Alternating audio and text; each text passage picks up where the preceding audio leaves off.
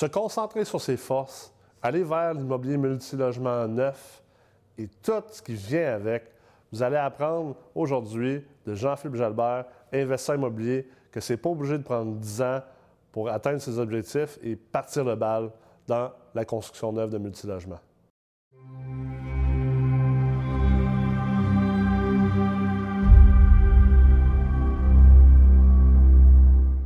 Salut J-Paul! Salut Nick, comment ça va? De par ton nom Facebook. Yes. Là, tu vas voir, euh, tout le monde qui passe à retour sur investissement, après ça, là, ils se font bombarder de demandes d'amis sur Facebook. C'est déjà commencé, je te dis. Ouais? Ouais. Ouais. Ah, le réseau. Excellent. Fait que tu es investisseur immobilier, mais toi, tu te concentres beaucoup plus sur euh, la promotion puis la construction de multilogements neufs. Exact. Exact. Fait que parle, parle-nous un petit peu de, de pourquoi, puis euh, qu'est-ce que tu fais exactement là-dedans? En fait, je vais commencer. euh, j'ai acheté un immeuble l'année passée, puis à ce moment-là, j'avais eu des condos dans le passé. Euh, j'avais acheté cet immeuble-là sans vraiment connaître. Euh, en fait, euh, j'ai vraiment commencé à être un investisseur immobilier à partir de novembre passé. OK. J'étais allé à une rencontre de la MREX à Wild 1030 avec euh, mon courtier. Puis c'est à ce moment-là que je me suis dit que je connaissais vraiment rien. Ah ouais, t'es sérieux? J'ai, une bonne- j'ai un background en planification financière. Au niveau financier, je, je- je comprends les chiffres, mais on me parlait de TGA, on me parlait de revenus nets, de taux d'inoccupation. J'avais aucune idée c'était quoi. J'avais jamais entendu parler de ça. Ouais. Fait que euh, je me rappelle, il y avait Tommy puis Alex Blouin qui étaient là. Puis euh, je me suis dit... Ça, c'est le cours d'ingénierie financière avancée, là, c'est Ouais, ça. exactement. Là, j'étais là à la petite rencontre, là, puis j'étais là, papa, euh, je connais rien de ce que je fais, j'avais aucune idée de. Tu sais, les chiffres fon- fonctionnaient dans, l'immeuble que j'avais acheté. C'est, un immeuble neuf. Mais euh, ça se partit à ce moment-là, je me suis dit, bon, ma gars, je vais aller investir dans ma, dans ma formation, puis euh, c'est quelque chose qui m'intéressait depuis longtemps. Puis à partir de ce moment-là, euh, on- il y a six mois de passé, puis c'est complètement hallucinant. Là, là, je reçois des deals, je reçois des affaires. Ça fait que, euh, pour répondre à ta question, pourquoi le neuf, mais euh, c'est mon agent. J'ai eu un agent qui, était, qui a vraiment écouté mes besoins. J'en ai passé quelques-uns auparavant, puis euh, pas vraiment à l'écoute, plus pour beaucoup d'agents qu'on dit. Il y a beaucoup d'agents qui font du bruit, mais qui font pas de musique. là. Ouais, C'est ça, Moi, j'avais un chef d'orchestre. Ça fait que, il m'a aidé, il m'a encouragé là-dedans, il m'a montré un petit peu comment lui fonctionnait. Puis il il est investisseur aussi dans le neuf, dans des gros projets. Puis euh, c'est comme ça que j'ai parti. Puis maintenant, ben là, euh, depuis deux mois, c'est complètement hallucinant. Là, genre. Fait que tu as déterminé ton profil investisseur, c'était beaucoup plus Ouais. pour faire du neuf. Du prospection, neuf. Là, je, comm- je commence à faire la prospection. Je veux vraiment me- m'améliorer là-dedans parce que c'est là vraiment que les deals sont. Là. Surtout des- du redéveloppement, des secteurs à revaloriser. Moi, je suis un- Ouais. sur la rive sud de Montréal. là. Donc, euh, tu sais, des secteurs où des fois, il y a des maisons un peu en moins bon état. Puis, euh, aller voir toute les- la politique là, dans la, la ville, aller voir les, les grilles, tout ça. Donc, j'ai vraiment appris un peu par moi-même, mais je me, je me rends compte que j'ai une facilité là-dedans. Donc, euh, je pose vraiment là-dessus. Puis, vraiment la force du réseau, là, je te dirais, Ouais. mon réseau est complètement hallucinant. C'est que- c'est quelque chose d'intéressant parce que, tu sais, quand, quand tu fais du multilogement usagé, tu sais, c'est tel que tel. là. Je veux dire, tu achètes un bloc. Le plus compliqué, c'est surtout si tu fais de l'optimisation, mais tu dois négocier avec les locataires pour des quittances ou peut-être les relocaliser, tout ça, les sortir, ça c'est complexe, t'as la gestion des travaux à faire. Mais ça reste que ton immeuble est existant, il est là.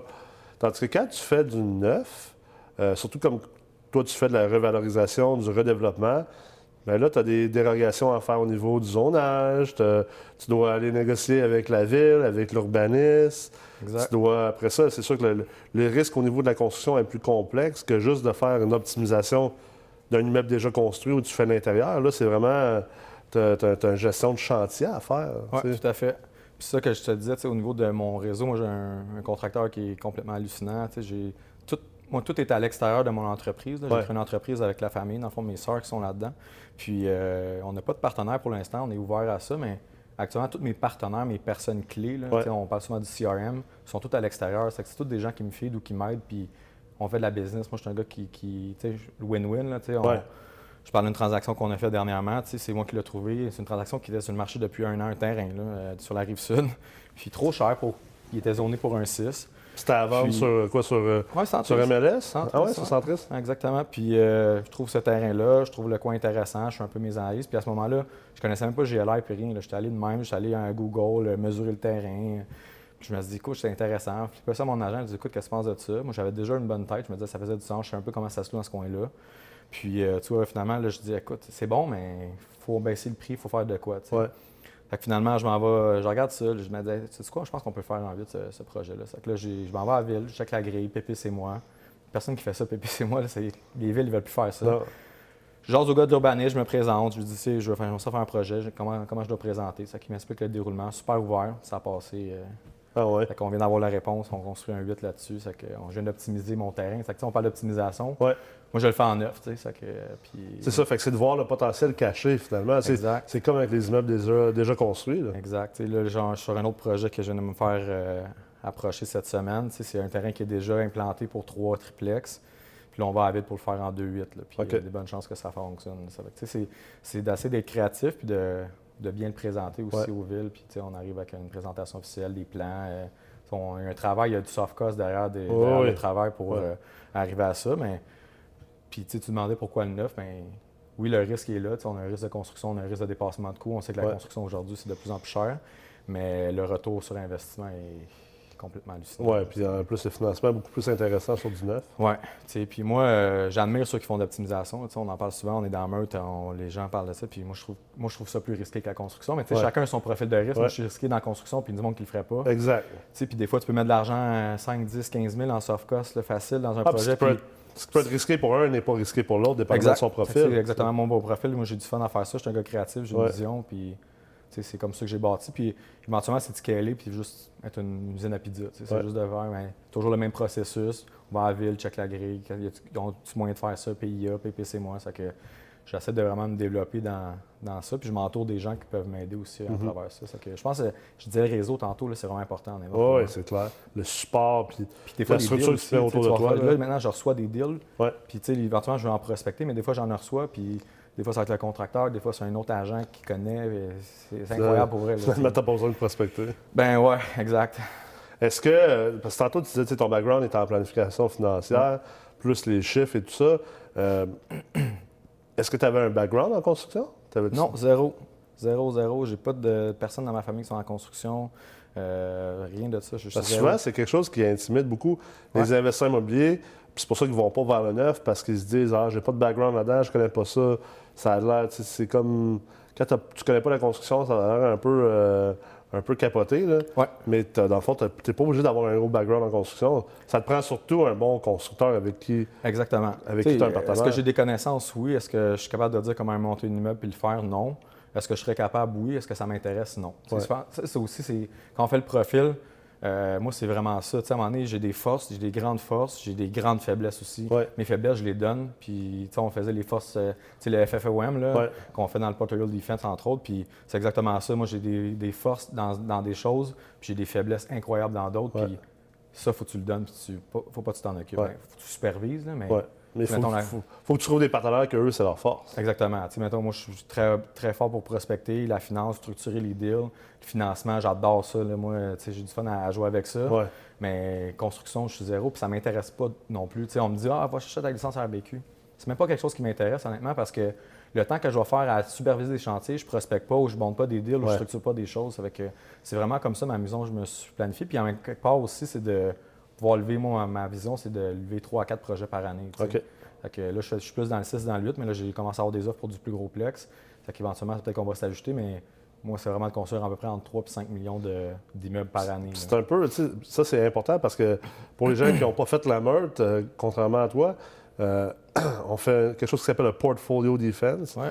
qui est vraiment, tu es obligé de te monter comme une espèce de PowerPoint qui, qui- Ouais. qui démontre au reste de la meurtre c'est quoi ton plan d'affaires, euh, c'est quoi ton profil d'investisseur, c'est quoi tes objectifs et tout ça. Euh, Puis là, on fait un FFOM qui est dans le fond les, les forces, faiblesses, opportunités, euh, les risques également. Ça, ça t'oblige à vraiment regarder comment, vers où tu t'en vas, d'où tu arrives et tout ça. Puis on veut un peu comme le critiquer pour t'aider à mieux le Ouais. faire. Puis, tu sais, je vois souvent des investisseurs décider de faire des choses sans trop y réfléchir. Tu sais, exemple, la question de la licence RBQ. Il y en a plein d'investisseurs qui sont ah, je vais chercher ma licence RBQ. Oui, mais comme tu viens de dire, est-ce que c'est une compagnie de construction que tu veux monter ou c'est un parc immobilier que tu veux monter? Parce que là, si tu vas chercher ta licence, puis là, tu vas avoir tes propres gars, bien là, ça, c'est un autre business en tant que tel. C'est une business de construction que tu dois, tu dois monter, scaler, gérer. Puis comme tu dis, si c'est pas toi, c'est pas ça que tu veux faire, bien tout le temps que tu vas mettre là-dedans, c'est du temps que tu ne mettras pas dans l'immobilier. Alors que là, tu as décidé de faire affaire avec un gars qui a déjà son RBQ, qui a déjà ses employés, puis lui, il a sa business. puis il vient faire le travail. Est-ce que peut-être, au bout du compte, c'est un peu moins payant que si tu avais ton RBQ? Peut-être, mais quand on considère l'opportunité, le, coût d'opportunité, c'est comme, comme le monde qui dit Ah, moi, j'ai mes blocs parce que c'est plus payant. Mais c'est pas plus payant. C'est que l'argent que tu sauves sur le contrat de gestion que tu n'as pas donné, puis toi, tu le prends, ben, c'est ton temps. Si ton temps, il vaut 20-25 pièces de l'heure, OK, peut-être c'est correct, ça vaut la peine. Si ton temps, il vaut plus que 20-25 pièces de l'heure, puis que tu es de générer d'autres choses, puis que tu n'aimes pas ça faire ça, c'est bien moins payant de gérer tes immeubles toi-même. Comme c'est bien moins payant de monter une compagnie de construction. Ah, tout à fait. Puis moi, je suis issu d'une compagnie familiale. C'est que j'ai connu, j'ai vu mes parents, mes, grands, mes grands-parents travailler toute leur vie, tu sais, puis quand j'ai des discussions des fois avec euh, la famille, c'est de dire c'est incroyable l'immobilier quand même parce qu'on avait beaucoup d'employés, des inventaires, on roulait des, comptes recevables, des comptes payables, c'était incroyable, tu sais. L'entreprise entreprise opérante. Opérante, puis avec, tu gères du crédit, tu gères des, entrants, des sortants, tout ça, c'est incroyable. Tu sais, l'immobilier, quand même, quand tu penses à ça, mettons, tu peux mettre ta compagnie en gestion pour 5-6 Tu sais, encore si gros des business où tu peux laisser ta compagnie en gestion puis le faire. Ça n'existe pas. Fait que moi, je pense que, si on parle souvent d'optimisation immobilier, le marché change, tout ça, mais je pense que c'est d'optimiser ses opérations aussi. Oui. Moi, j'ai fait ça au début, puis on parlait du portfolio pour revenir à ça. Moi, ça a été un super bel exercice pour moi, puis c'est dur de s'arrêter et de dire c'est quoi je veux, c'est quoi je fais, tu sais, puis c'est un peu, je reviens le parallèle quand tu es au secondaire, puis tu rencontres l'orienteur, puis tu dis qu'est-ce que tu vas faire, tu fais les questions. C'est un peu ça. Puis, tu sais, dans le cours de Miller, on parle beaucoup de ça, la planification stratégique. Puis, oui. Je pense que tu peux. Euh, tu sais, quand on dit souvent, là, tu sais, euh, faut-tu. Euh, les paroles suivent les bottines. Les, les, les, babines suivent les, bottines. Les babines suivent les bottines, exactement. Les bottines suivent les babines, en fait. exactement, exactement, le contraire. en tout cas, vous avez compris. on n'est pas Beauceron tous les deux. Non, fait que exactement. C'est une expression Beauceron. Exact, mais tout ça pour dire, c'est des walk the talk. Là, on va le faire comme ça, ça va être plus facile. Mais tu sais, je pense que c'est important. Tu peux dire n'importe quoi, je veux avoir 5 millions de valeur nette dans, dans 5 ans. tu vas le faire comment? Si tu penses que tu continues à travailler, mettons, à ta job, puis que tu vas faire une heure par soir, ça ne marchera pas jamais. Puis ce qu'il y a à faire pour l'atteindre, es-tu vraiment prêt à le faire, puis veux-tu le faire? Ça, ça c'est hyper important à comprendre aussi, parce que je vois plein de gens qui sont comme moi, mais je veux ça. OK, mais tu sais ce que ça prend pour arriver à ça? Tu veux-tu vraiment faire puis vivre ça? Puis es-tu prêt à le faire? Puis en as-tu la capacité? Puis là, c'est vraiment important d'être honnête envers soi-même, puis de faire comme, hé, je sais pas, tu sais, euh, je veux dire, si tu veux bâtir une business qui vaut, euh, je sais pas moi, 25-50 millions de dollars, es-tu prêt à sacrifier peut-être les 10-15 prochaines années de ta vie à travailler 80 heures semaine, puis à peut-être même être un, père ou une mère absente, à moins voir tes chums, à moins faire de sport? E-, est-ce que tu es prêt à faire ces sacrifices-là pour bâtir ce que tu veux bâtir? C'est une question importante à laquelle se poser, puis à, puis à y répondre honnêtement.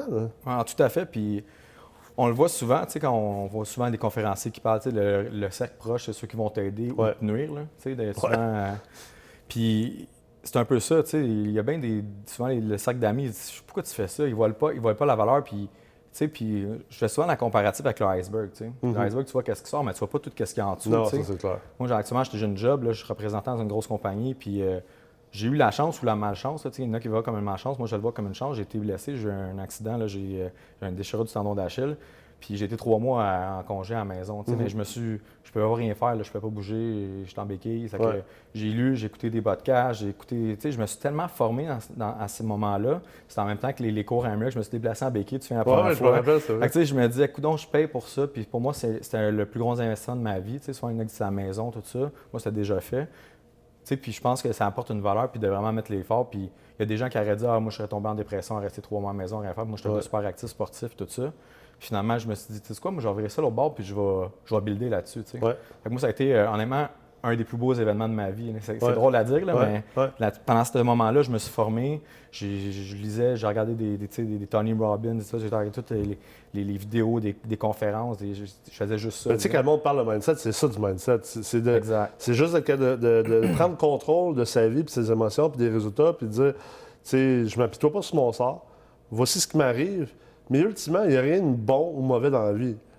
C'est comment je le perçois, puis qu'est-ce que je fais avec qui fait que c'est bon ou c'est mauvais. Puis c'est sûr que là, on peut aller très, très loin dans une conversation philosophique. Le secret et compagnie. C'est ça, mais ultimement, la vérité, c'est que c'est ça. On contrôle nos perceptions, puis on contrôle comment on agit puis on réagit face à chaque situation. Puis du moment que tu comprends ça, écoute, tu sais, c'est vraiment. euh, le monde t'appartient. Non, non, tout à fait. Puis, moi, j'ai une mentalité aussi de dire, tu sais, tu peux pas espérer des résultats différents quand tu fais toujours les mêmes choses. À un moment donné, le monde dit, ah, l'immobilier, c'est payant. Ouais, l'immobilier, c'est payant, mais il faut que tu mettes du temps, faut que tu mettes de l'effort. Puis, il y a toujours des bad luck, il y a toujours des affaires. Ah ouais, c'est pas vrai que tu arrives, tu montes un projet, tu arrives au financement, c'est parfait, puis Mm. tout va bien, puis euh, le contracteur, il n'y a rien qui arrive. Il y a toujours de quoi, il y a toujours des délais, il faut que tu te retournes. Tu sais, mon premier plex était loué euh, quasiment sur plan. Tu sais, ça a super bien été. Euh, il y a eu un locataire deux mois avant qui, qui cancelle. OK, ouais, là, je me retourne, je le loue. Là, finalement, on arrive, on était peut-être un peu dans les délais de construction. tu sais. Il y a eu des, la mauvaise température, il ne peut pas creuser, blablabla, la pluie, euh, les gars de toiture. OK, il y a toujours, tu sais, il était géré, mais à un moment donné, moi, il était loué pour euh, tu sais, le 1er juillet. Que là, on était rendu le 26 juin, c'était pas fini. Là. Les ménages n'étaient pas faits. euh, tu sais, il y a un petit stress, mais aujourd'hui, ils sont loués, puis j'ai pas de misère à. Tout, ça- tout va bien, mais il n'y a pas rien sans risque. Là, tu sais. Mais l'immobilier, c'est pas différent que le monde des affaires. Puis la vérité, c'est que il va toujours avoir des obstacles, il va toujours avoir des défis, il va avoir des échecs, il va avoir des moments difficiles. Puis c'est normal. Puis Ouais. du moment que tu peux accepter que c'est normal, puis que tu peux accepter qu'en fait, c'est pour ça que tu es là. Tu es payé pour ça. La valeur que tu te bâtis comme investisseur immobilier ou comme entrepreneur, là, elle vient du, du nombre de problèmes que tu es prêt à gérer, Ouais. puis que tu es capable de solutionner. Puis ça, ça re- revient le mindset d'un d'un immopreneur, d'un investisseur. C'est que tu dois être toujours en mode solution, puis comprendre que, regarde, telle chose arrive, mais tu n'en es pas mort, puis tu n'en mourras pas. On met les choses en perspective, puis je suis payé pour trouver des solutions. Puis si tu veux devenir millionnaire, mais devenir millionnaire, là, ça se fait pas en étant assis sur un divan à, espérer devenir millionnaire en écoutant euh, le CH le mardi soir. là. Ça vient en faisant des choses qui nous sortent de notre zone de confort. C'est pas la réussite qui nous sort de notre zone de confort, là. C'est l'échec, c'est les obstacles, les difficultés, les choses à solutionner. Il faut être capable de le faire. Clairement. Tu sais, il y a une analogie qu'on voit souvent aussi là, sur Facebook. Mettons le lion, il disait que le lion chasse, euh, la femelle lionne, quand elle part chasser, Ouais. elle manque, euh, je pense, 100 fois euh, la chasse, mais elle continue, elle continue. Puis c'est un peu comme ça l'immobilier aussi. tu sais. Moi, j'en analyse des deals actuellement, puis je m'en fais référer, puis des fois, je, tu sais, 9 fois sur 10, je laisse passer. Ouais. Parce que c'est pas. faut- moi, j'ai un focus sur exactement ce que j'ai besoin et ce que je veux. Ouais.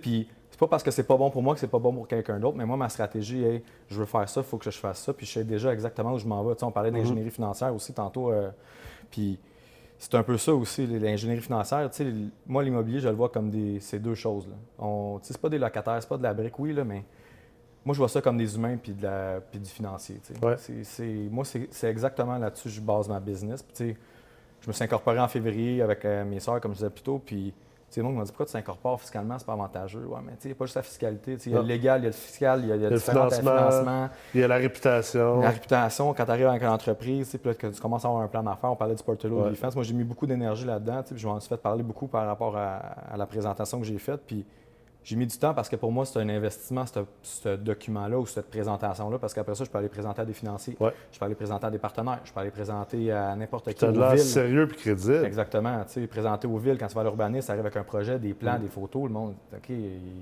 il niaise pas. tu sais. Oh oui. Il est préparé, il démontre que, OK, il mérite qu'on l'écoute. Exactement. Puis, tu sais, on a commencé, j'ai commencé avec le cours d'ingénierie financière, puis j'ai rencontré un courtier hypothécaire par la suite. Puis, juste en arrivant, puis présentant mon dossier avec justement une présentation, puis montrer, parle-moi de la valeur économique, comment tu l'évalues de ton côté. Mhm. Déjà là, il dit, comment ça tu connais ça? La plupart des gens, ils vont au financement, puis moi, j'avais déjà ma valeur Sans-moi sans-moi un financement. moi, j'avais déjà ma valeur économique que j'avais calculée grâce au, au chiffrier, Ouais. puis on était à 10 000 près. Ouais. Puis là-dessus, je suis qualifié sur un taux, actuellement, les taux d'essence, que je, je trouve ça, je trouve ça le fun. Ben, ça, permet, tu sais, tu veux être capable d'être en contrôle, puis pour être en contrôle, il faut que tu travailles en amont. Puis tu peux pas juste travailler en aval. Puis, OK, il y a des investisseurs qui peuvent être plus passifs, puis dire euh, j'investis dans l'immobilier, je me fie sur tout le monde. Mais plus que tu te fies sur les autres, moins que ça va être payant, puis plus qu'il y a des chances que ça marche pas. Fait que si tu es capable déjà, tu sais, comme j'enseignais dans. dans- je me rappelle dans, dans- quel cours exactement, mais tu sais, j'avais fait réaliser le point que pourquoi qu'on enseigne des valeurs économiques, Quelqu'un m'avait dit, ouais, mais tu juste aller voir ton banquier, il va te le dire ta valeur économique. Moi, mais c'est pas ça le but. Le but, c'est pas de savoir la valeur économique. Le but, c'est d'être préparé, puis de comprendre toutes les options et leviers qui existent dans cette transaction-là pour savoir sur quel levier tirer, sur quel levier ne pas tirer, Puis qu'en plus, si la personne t'arrive avec quelque chose, tu es, en moyen de le challenger, puis peut-être aller chercher quelque chose dans le financement ou dans la transaction que tu n'aurais pas pu nécessairement aller chercher parce que tu maîtrises ce que tu fais. Je suis vraiment d'accord avec ce que tu dis parce que, mettons, une valeur économique, c'est beau. Mettons, tu vas dire, OK, ça vaut 1,3 euh, million. OK. Je le finance comment? Ça donne pas plus, ça donne pas plus les skills pour. Tu sais, je le fais en balance de prix de vente, je le vois-tu avec un, un bridge, je vais-tu avec un prêt privé? Pourquoi je vois avec euh, pourquoi je vais avec euh, First National au lieu d'être Desjardins? Pourquoi je vois avec RBC au lieu de Banque de Montréal ou TD? Le finance conventionnel, ou je le finance SCHL. Si tu as un 6, si tu as un 8, les ratios sont pas pareils. C'est un terme de deux ans ou quatre ans, je pense. Exemple, on parlait d'un exemple où, euh, tu sais, mettons, moi j'ai un projet là, qui il y a 3-3. Mais 3-3, tu le finances-tu en neuf ou tu le finances en personnel avec euh, des contrelettes? Il y a différentes choses, mais quand Puis ça ramène une grosse valeur. Là, des fois, tu vas chercher un 5 ou un 10 sur un projet.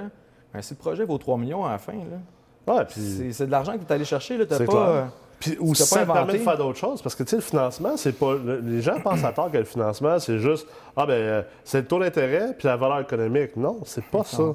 Ah c'est quoi les pénalités? Parce que. Ratio de couverture de dette. C'est ça, c'est quoi les pénalités? C'est quoi le ratio de couverture de dette? C'est quoi le ratio prêt-valeur? Après ça, c'est quoi la possibilité de faire un pari passu? C'est quoi la possibilité de mettre un deuxième rang derrière? C'est tous des paramètres sur lesquels il faut toujours tirer si tu veux te bâtir un portefeuille immobilier, si tu veux te bâtir un parc immobilier. Si tu veux juste acheter un 6 logements puis t'asseoir dessus le reste de ta vie puis rien faire d'autre, je suis bien d'accord. Tu n'as probablement pas besoin de tout ça. Mais si tu veux faire plus que ça, puis que tu veux te créer de la richesse, puis te créer de la valeur, puis bien le faire, puis tu sais, c'est un autre point important. Souvent, les gens vont faire comme. Ça, on appelle ça le, biais du survivant. Être biaisé parce que tu as survécu. L'exemple parfait, là, c'est quelqu'un qui a investi, exemple, dans les années 2000, mettons, on va dire 2005 à 2010, puis il dit euh, ben moi, j'ai fait ça de même, puis. Euh, regarde, je suis parti de 20 portes à 120 portes. mais ça ne change pas le fait que ce que tu as fait, c'est pas la bonne technique. Hmm. Et cette technique-là, dans le futur, va te mettre dans le trouble. Ouais, mais j'ai réussi avec ça. Ça, ça s'appelle être biaisé à cause que tu as survécu. Puis la réalité, c'est que tu n'as pas bien fait les affaires. C'est que c'est le marché qui a travaillé pour toi. Exact. Tu avec le vent dans le dos. C'est ça, tu avais le vent dans le dos, le marché a travaillé pour toi, tu as été chanceux. Puis tu as été dans un marché qui te permettent d'être chanceux. Là, maintenant, c'est dans un marché où tu as le vent dans, la face, puis malheureusement, tu es un petit peu malchanceux, l'effet va être complètement différent. Oui. Tu sais, je vais faire du pouce sur ce que tu disais tantôt par rapport à être proactif puis versus réactif. Quand tu es proactif, tu vas éviter de casser des pots tu vas éviter des. Tu vas voir les balles venir, tu vas dire Oh tabarnouche, euh, j'ai-tu un risque de taux? Tu, peux être beaucoup plus efficace. J'analyse les immeubles des fois sur certaines, euh, sur certaines agences immobilières où on voit, puis le taux, ils mettent le taux du CMB du jour. Ouais. Là, tu te dis OK, mais s'ils ne financent pas tout de suite ou ça passe pas là, où les taux montent, tu as un risque. Quand tu un spread, là, moi, je fais la même chose quand, quand je présente mes dossiers. Mes loyers, je les baisse un peu, j'en monte mes dépenses un peu, je me garde un risque de taux. C'est que j'ai trois paramètres, juste pour nommer ceux-là, que je me protège. Même chose au niveau de mes coûts de construction. Je me mets un buffer de 5-10% Je sais que si tout ça fonctionne, j'ai un projet qui est viable. Au pire, je ne reprends pas tout. Puis au pire, je reprends plus. Mm-hmm. Mais si tu fais pas ça, tu vas manger des claques d'en face, c'est sûr. Ah, c'est sûr, puis des bonnes claques. C'est ça. Puis j'en parlais dans la meule justement par une, des, euh, une des retraites. C'est important de se protéger sur les taux. Mm. Là. on est dans un marché où on sait que les taux. Puis tu sais, quand tu regardes ton 5 ans, ton 10 ans, si tu n'as pas beaucoup de spread, ça donne une bonne indication que les taux ne sont pas partis pour mm. monter. Mais il y a la journée que ça va remonter, si ça monte de 1 ou 2, là, ah, euh, c'est plus une valeur économique non, plus. Non, c'est clair. Puis la proactivité est importante. Puis malheureusement, c'est. Il n'y a pas beaucoup de proactivité dans l'investissement immobilier multilogement. Tu sais, les gens vont, par exemple, analyser un immeuble, ils vont l'acheter, puis c'est tout ne réanalyse pas. Puis pourtant, tu devrais au moins une fois par année, et même idéalement au trimestre, ressortir ton analyse initiale. Puis au pire, tu fais une copie dans Excel. Puis tu refais ton analyse maintenant avec un trimestre de fête, avec une année de fête, avec deux années de fête, avec trois années de fête.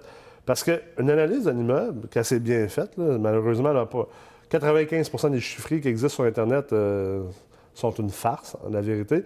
Mais quand tu as un bon chiffrier, puis que tu sais comment l'utiliser, puis que tu es capable d'avoir la compréhension puis l'intelligence d'affaires derrière les chiffres, derrière le contexte, tu te rends compte que, tu sais, euh, ton taux de rendement interne, ta vanne, tous tes, indicateurs de prise de décision, d'achat ou non, puis de comment tu structures, sont dépendants de, de, de prévision. Tu sais, on, prévoit l'inflation. On prévoit une croissance des loyers. On prévoit peut-être une croissance de valeur de l'immeuble. On prévoit les taux d'intérêt futurs. Mais la, vérité, c'est que c'est difficile de prévoir. Même si tu, utilises, exemple, des outils hyper complexes comme euh, des simulations Monte Carlo, puis que tu fais de l'économétrie, ce que la plupart des, investisseurs de blocs ne font pas. Mm. Mais mettons que tu avais ces outils-là, même là, c'est hyper difficile de prévoir parce que, surtout, plus que c'est loin. Fait que, tu prévoir les taux d'intérêt dans 5 ans, les, prévoir aujourd'hui, tu as beaucoup plus de place à l'erreur que dans 2 ans, dans 3 ans ou dans 4 ans. C'est pour ça qu'il faut que tu revisites constamment tes projections pour être capable justement en amont, être proactif et réviser tes choses. Puis après ça, ben, tu mets des, plans de contingence en place. Si jamais il y a eu un changement par rapport à l'analyse initiale que tu as faite, ben là, tu vas être en amont, tu vas être en avant de la courbe au lieu de te ramasser avec ça d'en face. Bien là, tu ne peux pas refinancer parce que le taux d'intérêt a augmenté de 1 puis tu ne l'avais pas prévu. exact. Puis tu sais, tu parlais du taux de rendement interne, c'est un, facteur qu'on regarde beaucoup aussi. Puis je reviens six mois derrière, on n'est pas si loin, puis ça, moi, ça me donnait tant de revenus par année, puis tu es trop revenu capitalisation, ton, ton, ta capitalisation le plus-value, puis ton revenu, puis je me disais, bon, ça fait du sens, correct. Mais tu sais, tu te rends compte que si tu ne refinances pas, mettons, dans 5 ans ou dans 4 ans, dépendamment de la durée de ton prêt, ou en optimisation, par meilleur exemple, tu, tu refinances après 2 ans ou tu refinances après 3 ans ou 4 ans, ça fait un méchant impact sur ah ton taux de rendement ben interne. C'est ah complètement hallucinant. Ben, le taux de rendement interne, c'est tellement mal compris. Premièrement, ah. si tu achètes des blocs et tu sais pas, tu n'utilises pas le taux de rendement interne puis la vanne, en premier, en partant, tu es probablement en train d'acheter aveuglement. Ça, c'est la première chose. La deuxième chose, c'est que la part du monde, là, ils se ramassent avec des chiffriers, puis ils font des petites formations baboches ou par du monde qui ne savent pas vraiment comment utiliser ces outils métriques-là. Puis là, ils arrivent et disent Ah, ben j'achète ce bloc-là, il me donne 14% de taux de rendement interne.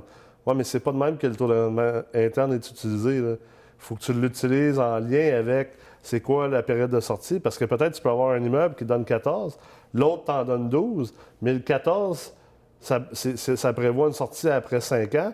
Puis l'autre, le 12, il te prévoit une sortie après, euh, on va dire, mettons, deux ans. Il y a des choses à prendre en considération à ce niveau-là. Puis un coût d'opportunité. Puis c'est quoi la quantité d'argent que tu fais travailler? Toi, si tu as 200 000 de mise de fonds, puis que celle-là à 14% du taux de rendement interne, ben, en fait, la mise de fonds, c'est juste 100 000. Puis l'autre à 12,5, c'est tout le 200 000. Bien, il faut que tu calcules aussi que l'autre, il va te rester 100 000 que tu n'as pas placé. Il va falloir que tu trouves un autre bloc assez rapidement pour générer un taux de rendement interne semblable pour qu'en réalité, tu, reçois ce taux de rendement interne-là sur l'ensemble du montant. Fait que c'est là que tu te rends compte que juste là, là, là je viens de sortir juste trois exemples dans lesquels le taux de rendement interne, là, c'est pas juste, tu regardes pas juste le pourcentage, puis d'attitude d'attitude, lui, il me donne, lui me donne 14, puis lui il me donne 12,5, puis ah, la décision est simple. Non, ça prend le contexte autour de ça. Ça, malheureusement, il ben, faut faire de l'apprentissage. C'est ça, tu as un coût d'opportunité, mais des fois, tu as un coût de renonciation aussi. Si je vais dans ce projet-là, je suis exclusivement dans ce, projet-là, je ne peux pas faire deux projets. ça, c'est quelque chose qu'il faut analyser aussi. Moi, je le vis actuellement parce que là, je monte des projets neufs, ça demande beaucoup de mise de fonds. J'avais mis une structure en place, puis là, je me dis, tabarnouche, ça va plus vite que. on en revient un an derrière, j'avais zéro porte. On parle souvent du nombre, de portes. Moi, je suis, tout le monde qui me connaît sait que je ne suis pas un fan de nombre de portes. Moi, je suis un fan de, de valeur, euh, de valeur nette. Ben, moi, je pense qu'à moi, tu es d'une quincaillerie, tu devrais, tu devrais être super intéressé par le nombre de portes. Exactement. sais, moi, je suis pas un gars de nombre de portes. C'est sûr que ça donne un, je comprends le, ça donne un, une indication. Un barème. une porte à, Montréal-Nord ou une porte à La Chute ou une porte à Mont-Royal, ça n'a pas tout le même prix. Ben non, ben non, Ou quand tu construis du neuf, tout ça. Puis une porte leveragée à 100% versus une porte leveragée à 55 exact. ça n'a pas la même rentabilité. Si on en revient juste un an derrière où j'avais vendu mes condos, j'avais deux condos locatifs que j'étais assis là-dessus, puis je me disais, ah, c'est pour ma retraite. Puis j'ai changé de focus de carrément de A à Z, là, tu sais. Puis j'avais rien, là. Puis là, je suis rendu dans un. On a 23 portes en, projet. J'en ai une, un 6, mais, puis là, ça va continuer. J'ai des projets pour 2, euh, 18. Euh, ça n'arrête plus, là, tu sais. Puis à un moment donné, là, c'est là qu'on parle de créativité financière où pas vrai là, que j'ai tout cet argent-là à monter des projets. Quand tu commences à faire des. Tu sais comment rencontrer des gens, ils vont t'aider. Les connaissances. Exactement, les connaissances. Crédibilité. Comment refinancer, comment. sais, un bon courtier. tantôt, on parlait justement de ça. Moi, mon réseau, j'ai un, sacrément bon courtier, puis il est, flexible, il est rapide. des mm. fois, j'ai besoin d'analyser un projet. Dis-moi, c'est quoi ta valeur économique? Moi, j'essaie déjà. Je vais être sûr qu'on est en ligne, puis dis-moi comment tu te protèges. Parce que des fois, moi, je finance mes projets six mois, huit mois, neuf mois plus tard. J'ai un risque de taux. Là. ça, c'est un seul risque. Là, Parce que les risques de, de, construction aussi. La construction aujourd'hui, la construction dans six mois, en plus, avec le, climat euh, géopolitique actuellement, ah on ne sait pas. Puis l'année passée, ça coûtait quoi, 20% de plus construire? Oui, à peu près. Ça change un projet. La main-d'œuvre, CCQ, euh, Sur un projet de construction d'un million, on parle de 200 000 Oui, exactement. C'est complètement hallucinant. Mais moi, je le mets aussi dans mon coût de construction. Est-ce que je me garde au moins une protection? Puis je pense que ça, c'est une bonne chose. Puis les gens, euh, je parle à beaucoup, beaucoup dans le réseautage, beaucoup dans les formations. Mm. Puis euh, les gens, ils, me comptent des choses, puis ils me parlent de taux. Puis des fois, on parle du courtier, pas juste le taux. c'est quoi la valeur qui va t'amener dans le deal? Des fois, un courtier, là, juste, juste les frais d'entrée, frais de sortie, quand il arrive avec un, un budget, par exemple, ça, peut valoir, la peine d'utiliser le. Jusqu'à quel point tu vas être menotté ou pas? les gens ne réalisent pas ça. Puis, un exemple, mettons, tu vas aller en en débourser progressif avec une institution ou un autre, mais après ça, tu vas être obligé de rester avec elle. Le courtier, lui, des fois, il en fait tellement qu'ils vont dire non, après ça, c'est fini, tu refinances avec qui tu veux. juste ça, ça a une valeur. c'est malade. Sur un projet où tu. Souvent, tu vas leur financer plus que la valeur économique réelle parce que tu le mm. mets avec la CHL, parce qu'ils vont sur un horizon de 35-40 ans dans le mm. neuf. Euh, c'est hallucinant, tu sais. C'est complètement hallucinant. Écoute, merci beaucoup d'avoir été là. Ça fait plaisir. J'ai hâte de voir les, les, prochains mois et années, mais je suis convaincu que ça va, super bien allé. Donc, euh, merci beaucoup. Merci de ta présence. Excellent, merci. J'espère que vous avez apprécié l'épisode d'aujourd'hui. Et n'oubliez pas, prenez le temps de réfléchir à vos forces et concentrez-vous sur vos forces et entourez-vous de d'autres personnes qui pourraient vous aider avec vos faiblesses. Alors d'ici là, je vous invite à nous retrouver lors du prochain épisode de Retour sur investissement. Merci beaucoup pour votre écoute.